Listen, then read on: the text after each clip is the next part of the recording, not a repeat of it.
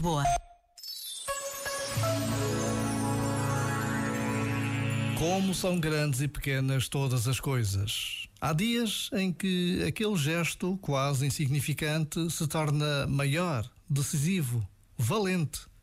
Noutros dias, o que nos pareceu extraordinário, único e irrepetível cai no esquecimento geral. Perde todo o impacto que teve. Fica perdido em memórias que se hão de contar noutro dia, noutro tempo. E não faz mal que assim seja. É sinal evidente da nossa condição, frágil, tantas vezes incoerente. O que permanece é uma consciência natural de que há algo maior do que nós, uma rede que nos suporta, um fio que nos conduz.